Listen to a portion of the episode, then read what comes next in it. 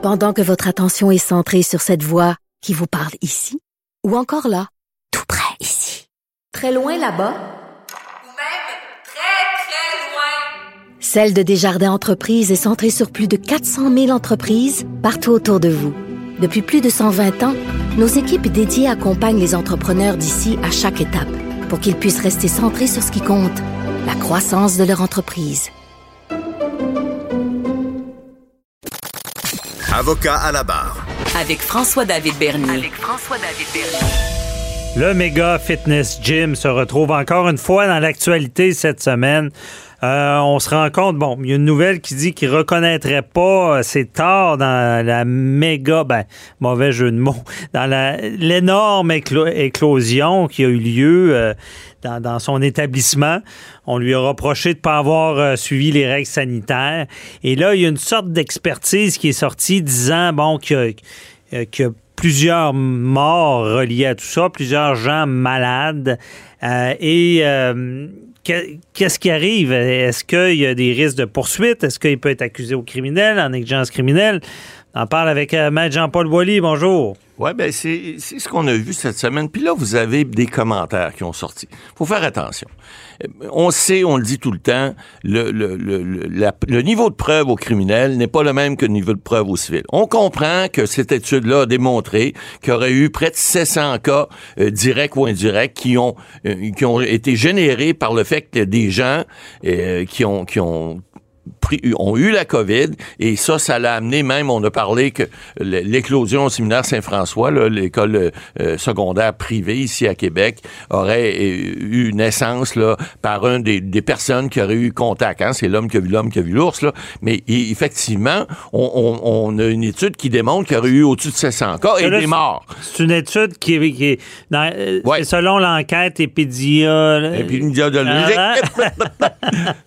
Mais effectivement, OK. Et euh, là, on en vient à, À cibler. à, à cibler qui pourrait être les responsables? là, de l'éclosion. Oui, voilà. Et- mais c'est un petit peu, je ferai un parallèle, c'est un petit peu comme, tu sais, en Chine, à Yuan, puis là, il y a- il y, a encore des gens là, qui disent, euh, euh, là, il y a eu des rapports sur Facebook cette semaine euh, où on dit, oui, ça se pourrait que ça viendrait de finalement du centre où on voulait euh, contrôler ça, et puis finalement, on n'a pas réussi à contrôler, puis que l'éclosion serait partie. Ça se peut. Mais de là à dire que ce sont des gens qui ont fait ça de façon intentionnelle, là, je sais qu'on a une discussion là-dessus, M. Bernier, vous et moi, là. Euh, la négligence criminelle, faut quand même la démontrer. Et puis, moi, je- ce que je trouve drôle là-dedans, oui, c'est vrai que ce monsieur-là, puis pas juste ce monsieur-là, M. Marino en question, il y en a d'autres là, qui, qui, ont, qui ont pris ça à légère, mais c'est pas parce que tu prends quelque chose à légère que nécessairement tu fais de la négligence criminelle. Est-ce que... non. La négligence cri- criminelle, c'est sûr que oui, de démontrer, hors Ouais. de tout doute raisonnable, que l'éclos, bon, les, Il y a eu une éclosion qui part de là, qui mène à quelqu'un qui est gravement malade, parce que pour avoir de la négligence criminelle, ça prend des lésions ou la mort, et ou que ça mène à une mort. Ce serait pas facile à faire. Par contre, là, il y a un rapport qui est un peu plus précis. C'est Ouais. du droit nouveau. Est-ce que on réussit à, à faire cette preuve-là? Également, il faut prouver qu'il a été négligent dans Ouais. le sens qu'il n'a pas respecté les règles, euh, qu'il a eu un comportement téméraire, Téméraire, et régler, etc. Que, que- que la- qu'une personne normale ne ferait pas, pas ça, donc un écart marqué. Ouais. Il y a tous les critères.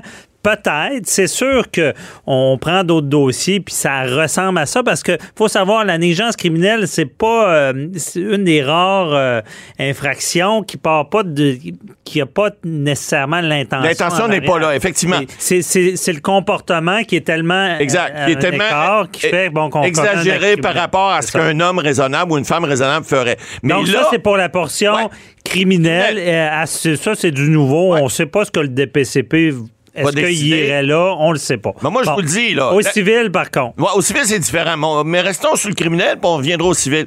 Moi, je vous le dis, là, je suis pas un criminaliste, là, mais bonne chance si vous voulez accuser cette personne-là au criminel, parce que, oui, c'est vrai, faut démontrer euh, on- on- le, le comportement téméraire déréglé, mais quand euh, monsieur qui dit, écoutez, là, moi, j'ai fait ce que j'ai pu avec ce que j'avais. S'il y a des imbéciles qui sont venus chez nous, oui, les gens qui viennent chez vous, tu dois avoir un certain contrôle de ce qu'ils font. Mais maintenant, est-ce qu'on va être capable de démontrer l'intention criminelle? Bonne chance. Non, Au civil, pense- Je pense qu'il aurait fallu, différent. exemple, que si, là, j'ai pas le détail. Ouais. Si, mettons, il est fermé puis qu'il ouvre quand même. Ouais, ça, c'est une autre là, affaire. Là, là, c'est plus grave. Oui, tout à Par fait. contre, de dire qu'il a pas, il a pas forcé les gens à mettre le masque, Ils c'est ont pas nettoyé. nébuleux, d'après moi, là. C'est ça.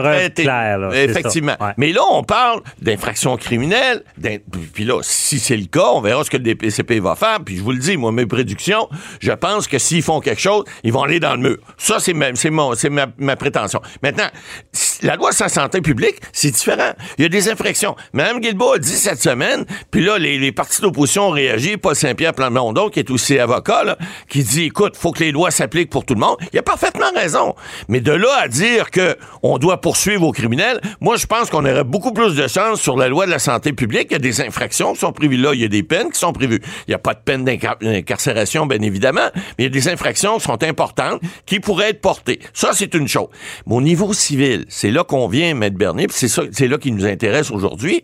Est-ce qu'il n'y a pas une possibilité que des gens qui ont eu le virus, qui ont peut-être manqué de l'ouvrage, qui ont peut-être euh, eu des, séquelles encore importantes là-dessus, il y en a qui sont décédés. Hein? Dans l'étude qu'on a vue cette semaine, on dit qu'il y a des gens qui sont directement euh, décédés parce qu'ils ont pris le virus qui venait, euh, semble-t-il, suivant le, le- le- le tra- le tra- tracé qu'on a fait, la, la- la- la traçabilité, si on veut, là, et que ça venait directement de là. Est-ce qu'on pourrait pas, au niveau civil, faire une preuve, puis on le répète, par prépondérance de preuve, que là, la négligence a engendré, par exemple, la perte de, de revenus ou a engendré la perte, par exemple, pour les personnes qui sont décédées, ben, est-ce qu'il y a des gens qui pourraient pas poursuivre pour dire, Ah, c'est de votre faute? Ils seraient pas décédés si vous aviez fait diligence raisonnable, si vous aviez fait ce que la santé publique vous demandait de faire. Et là, j'embarquerais pas mal plus dans un procès civil où la prépondérance de preuves, c'est pas hors de tout doute, là. C'est la prépondérance. Puis là, est-ce que ces gens-là pourraient pas être poursuivis? J'aurais beaucoup plus tendance Ben, à dire que oui. On pourrait à une action collective. On, Oui. on- on l'a vu avec la nourriture. Tout à fait. Le, le- le- le- le- le traiteur qui reçoit, il y a un vice caché dans la bouffe. Tout La le monde bouffe est est malade. pas bonne, tout le monde est malade. Euh, et là, le monde manque Ouais. de l'ouvrage. Et là, on a déjà vu ça. Ça où est-ce que on, revient disant, bon, toujours les trois éléments. Faute, dommage, lien de causalité. Lien de causalité. Euh, faute, euh, dans ce cas-là, c'est si réellement, parce que là, on n'a pas toutes ces preuves-là, euh, il n'a pas respecté les règles sanitaires.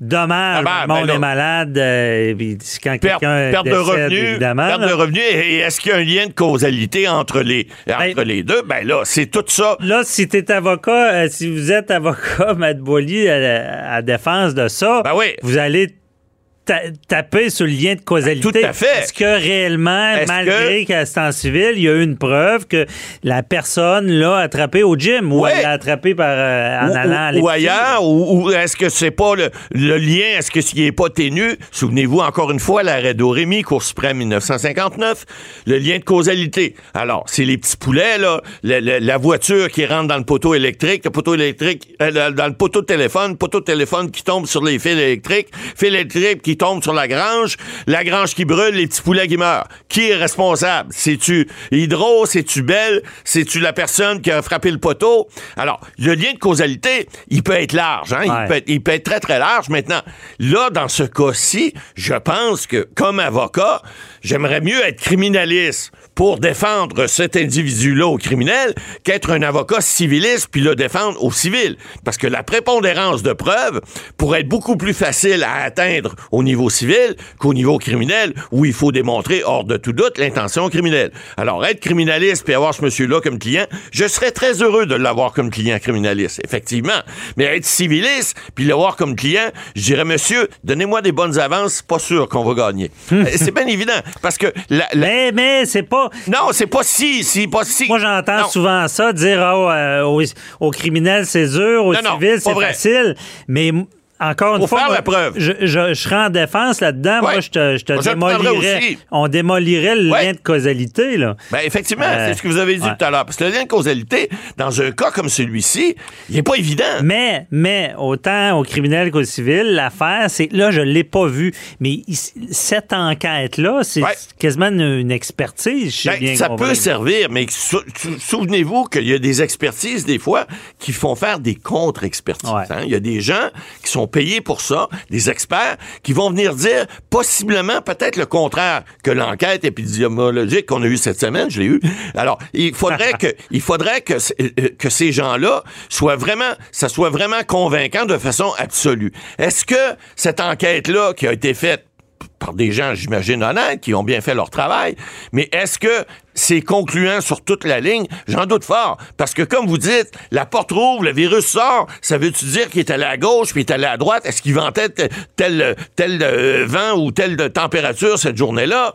Il y a beaucoup, beaucoup de questionnements qui peuvent être mis en, en, en- en- en- en- en confrontation dans un procès comme ça, Ouais. qui fait que le juge qui est assis au bout, qui doit juger hors de tout doute raisonnable, qui se fait dire, ben non, ça se peut que le virus soit allé à gauche, il est peut-être allé à droite, il est peut-être allé au centre en arrière. On a conclu qu'il est allé à cet endroit-là, mais on n'a pas une preuve absolue de ça. Puis surtout, Aïe, le surtout, fardeau de preuves. Est-ce qu'il y a par omission Oui. Euh, négligé de, de- de faire respecter les règles? C'est ça qui, qui est pas clair. c'est ça qui est plus, pas clair. C'est pour Mais- ça que je, je vous le dis, moi. Je, je- pense Mais en, que- en civil, Ouais. j'avoue que le puis ce mot-là me revient, j'ai entendu des juges en civil le dire beaucoup, il est vraisemblable. Oui, c'est le fun parce Oui. qu'en criminel, t'as pas de ça, tu Non, dis non. pas hey, il est vraisemblable. Vraisemblable, En euh, civil, c'est vraisemblable, il y a 700 ça a de personnes. l'allure. Ouais. Euh, ça se peut, ça, ça, a du, ça a du bon sens. Est-ce que on peut pas, on peut pas ne pas douter de ça Euh, Toutes ces expressions-là, en droit civil, on les entend régulièrement.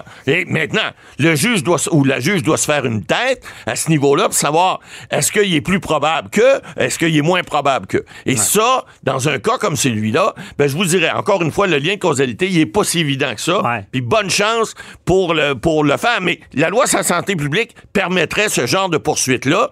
Ce que le code criminel, effectivement, ne permet pas parce que l'intention n'est pas évidente nécessairement de montrer. Sa loi sur la santé publique est une loi pénale. On pourrait très bien avoir des infractions puis avoir des réprimandes. Ce qui donnerait aux gens, aux politiciens qui ont chialé cette semaine, ben, au moins, il leur donnerait un petit, un petit nadane pour leur dire, bah, il a été condamné à quelque chose. En tout cas, c'est On dans tous les cas, c'est du droit nouveau. Ouais.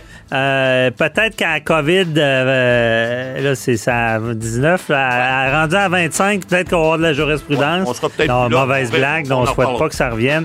Euh, mais on, on verra euh, qu'est-ce qui se passe là-dedans. Dans tous les cas, c'est sûr qu'il nous manque euh, des données. On n'a pas tout. on n'a pas tous les éléments du dossier. Merci beaucoup, Matt Boily.